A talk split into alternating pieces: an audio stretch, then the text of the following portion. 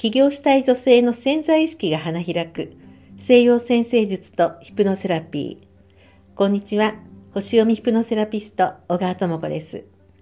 今回から4回にわたって2023年の星座ごとの運気ですね、大まかな流れというのをワンポイントでお伝えしていこうと思います。今日は火のグループの星座の方の今年の運気です。火のグループというのは、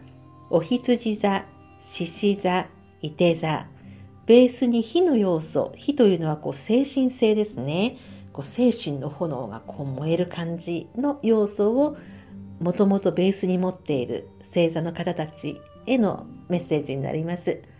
では、お羊座からいきますね。で、お羊座の方は、えー、拡大、発展、幸運をもたらす木星が12年に一度入っていますので、非常にね、あの、拡大していく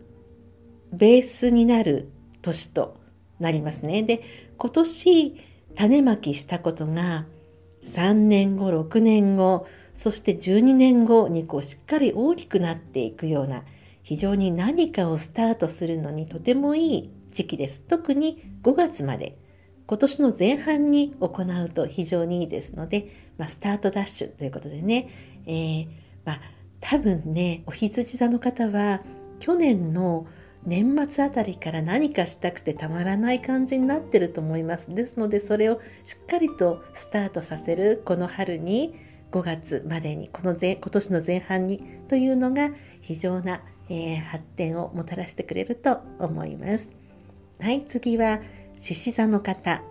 獅子座生まれの方はあの春先からですね3月の半ばぐらいからここ何年か抱えてきたこう苦しさもやもや進めない感じ何かこう何かこう大きな岩があるようなね感じがスーッと溶けていって本来の無邪気さであるとか本来お持ちであるこう心から人生を楽しむようなことが再び戻ってくると思います。何年間、まあ、3年ぐらいでしょうかね。お疲れ様でした。という感じですね。そして新しいことを学ぼうとか外に出て働いてみようとかいろいろやりたくなる気持ちが出てくる。そんな流れが生まれてくる年になると思います。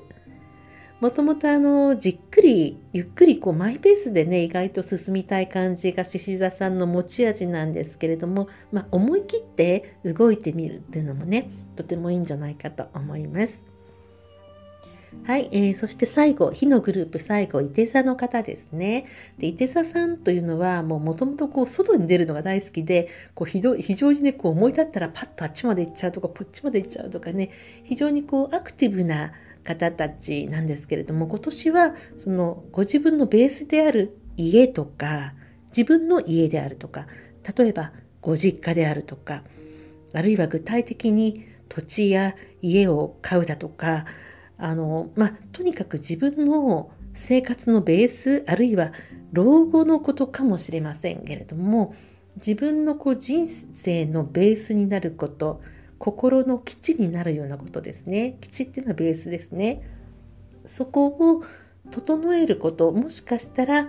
えー、そこはあの苦手かもしれないんですね。非常にこう外を飛び回りたい感じですもんね、伊手さんの方たち。ですが、えーと、今年はそこに取り組もうというお題が来るかもしれません。もしそういうお題が来た伊手座の方は、それにこうじっくりと正面からね、向き合って、え取り組まれるのがとてもいいかと思います。それ以外は、あの、のびのび自分を表現してね、もしそういうお題が来ない方はね、のびのび自分を表現して、新しいことを学んだりとか、新しいことをスタートしてみたり、思いもよらないようなアイデアをね、浮かびがちな、あの星の配置にこの春以降なってきますのでどんどん新しいことにチャレンジしていくといいんじゃないかと思います。はい、えー、では明日以降またですね他の星座の方についての今年の運気もお話ししていきますのでどうぞお楽しみになさってください。はい。聞いてくださってありがとうございます。お相手は